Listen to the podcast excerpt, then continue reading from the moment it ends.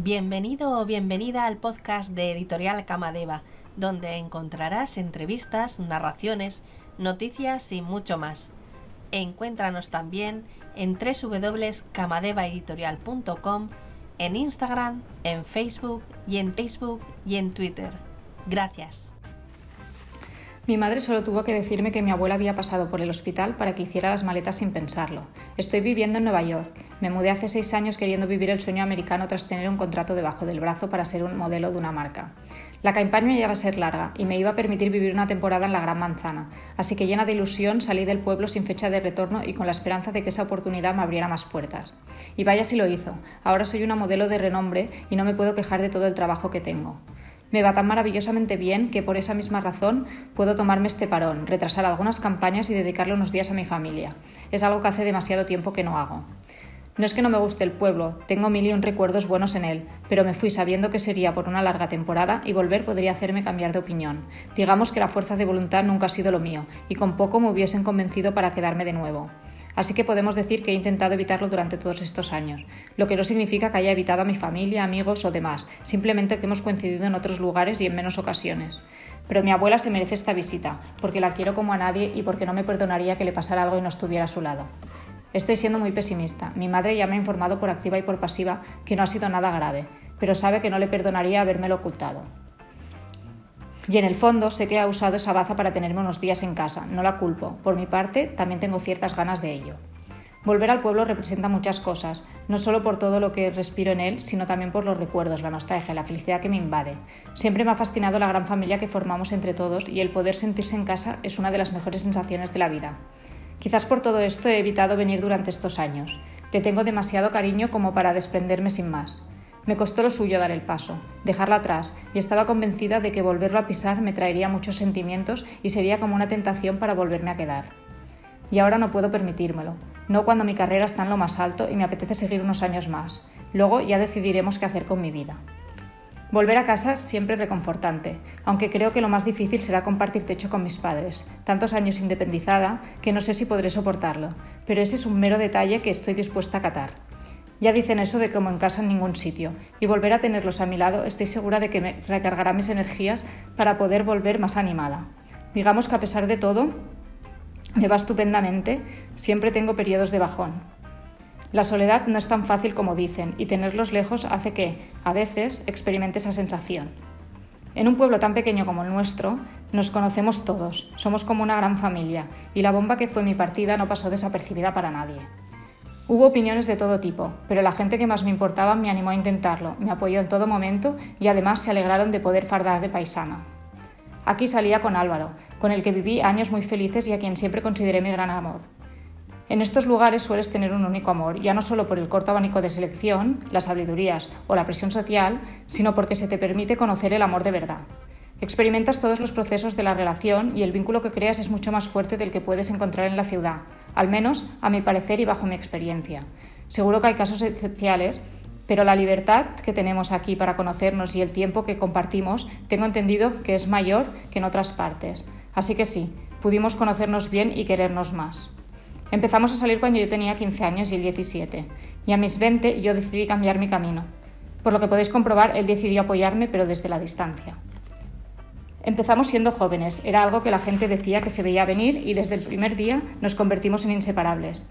Lo hacíamos prácticamente todo juntos y buscábamos cualquier momento para coincidir. Las familias ya se llevaban bien, por lo que no había objeciones de ningún tipo y podíamos incluso pasar noches juntos. Cuando le dije que me habían ofrecido una campaña en Nueva York, fue mi máximo apoyo y se alegró un montón por mi felicidad, pero ambos teníamos claro que él se quedaba en casa. No sabíamos cuánto tiempo significaba ese primer contrato, por lo que tampoco rompimos de primeras. La verdad es que no fue una ruptura dolorosa. Creer en el amor es lo que tiene, que piensas que dura para siempre y que por muchos océanos que pongas de por medio será algo irrompible. Y aquí fui una grandísima ilusa. Tampoco voy a mentir, he tenido mis encuentros en la Gran Manzana, pocos considerando el gran número de oportunidades, pero suficientes. Si os lo he mencionado nada más llegar es porque acabo de dejar mis cosas en casa y he decidido respirar el aire puro que tenemos por aquí, como para reencontrarme con mi tierra y dejarme llevar por la nostalgia del momento. Mis padres no llegarán hasta más tarde, y como no he avisado a casi nadie de que venía a pasar unos días, quería disfrutar un rato de mí misma, concienciarme de lo que va a ser estar aquí y evaluar cómo me siento pisando mi tierra. Ya sabéis, el primer paseo, la primera toma de contacto, ya que todavía no estoy segura de estar aquí de verdad. Esto iba a permitirme un rato con mi yo del pasado y recordar todas esas anécdotas que me sacan mil sonrisas. El hándicap ha sido que no ha tardado ni cinco minutos en tener que presenciar mi peor pesadilla, la que acaba de dejar inmóvil y con el corazón más que encogido. Aquí estoy, teniendo que observar cómo Álvaro ha rehecho su vida, realmente en shock y con el corazón en mil pedazos. Lo sé, puedo ser muy ilusa si después de seis años, cuatro si contamos desde nuestro distanciamiento, pensaba que me iba a guardar el luto, pero éramos como el príncipe y la princesa de este pueblo y yo nunca me imaginé una vida sin él. Además, que la mujer que lleva del brazo sea Teresa es lo peor que me podía pasar. Mi grandísima enemiga, y seré una creída, pero la envidia que me tenía era inhumana. No lo digo solo yo, lo dice prácticamente todo el pueblo. Sí, ella también tiene amigas, pero son de los pueblos vecinos, así que aquí todos opinan como yo. No sé cómo ha llegado a pasar todo esto. Me imagino que mis amigos acabarán de ponerme al corriente. He seguido manteniendo el contacto con la mayoría, por eso me extraña el doble no estar informada de este acontecimiento. También es cierto que, de inicio, no perdí la buena conexión con Álvaro, por lo que él también podría haberme hablado de la situación. Cuando me fui, no pusimos un punto y final definitivo. Lo que yo os decía, cuando crees en las historias de amor, sabes que cuando vuelvas te va a estar esperando. Añado que no me fui con fecha exacta de retorno, por lo que eso podría haber sido una eternidad.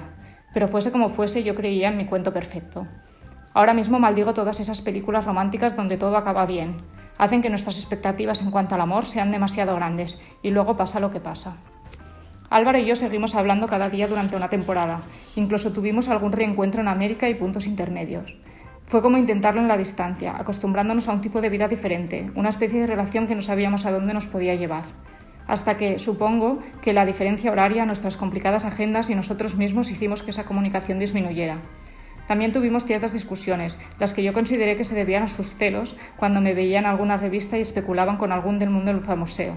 Y al final, pues cortamos por lo sano, para no hacernos daño. Bueno, por lo sano es un decir, ya que todo vino provocado por una tremenda discusión que llevo años intentando olvidar. Claro que nunca pensé que no sería el hombre de mi vida. Yo confiaba en que cuando decidiera volver, porque si algo tenía claro era que tarde o temprano volvería a casa, retomaríamos lo que dejamos a medias. Y es más, tenía la esperanza de que una vez olvidadas todas esas palabras que nos dijimos, hará unos tres años, él sería el que se encargaría de hacerme una visita. Sí, una de esas donde se pide perdón, todo queda atrás y nos declaramos amor eterno. Muchas películas he visto a lo largo de mi vida, por esa misma razón creía en la posibilidad de tener mi propio final feliz. Quizás puedo tener más esperanza de la permitida, o vivía en un cuento de princesas que no debo. Pero cuando sientes este amor por una persona, no hay barrera que valga. Bueno, sí, la que tengo delante de mis ojos, que él ha decidido pasar página y encontrar a otra persona. ¿Habrá dejado de sentir por mí? ¿Será solo una manera de consolarse? No quiero ser mala, pero Teresa ya existía cuando estábamos juntos y entonces me eligió a mí. Por algo sería, ¿no? Es decir, que si entonces no le gustó suficiente, ¿por qué ahora sí? Me temo que es un tema más complejo de lo que puedo estar imaginando. Sin embargo, como él no me ha visto a mí, prefiero encontrar una fuente fiable que, me explique qué ha pasado antes de enfrentarme a la dura realidad. Y esa fuente no puede ser otra que Vanessa. Espero que mi mejor amiga no me mienta, tenga motivos para habérmelo ocultado y sepa maquillar lo suficiente para que no duela. Dime que eres una gran amiga y nos reunimos en 10 minutos en el pub. Le digo al descolgar. No hace falta especificar. Para tres pubs que tiene el pueblo, todas sabemos a cuál nos referimos. No todas contamos con tu potencial, estoy trabajando, me responde entre risas. Sé que sabrás ganarte a tu jefe, te espero ahí. Y cuelgo antes de que pueda darme otra clase de estúpida excusa. Vanessa es mi amiga desde que nací. Es también mi vecina y hemos sido siempre uña y carne.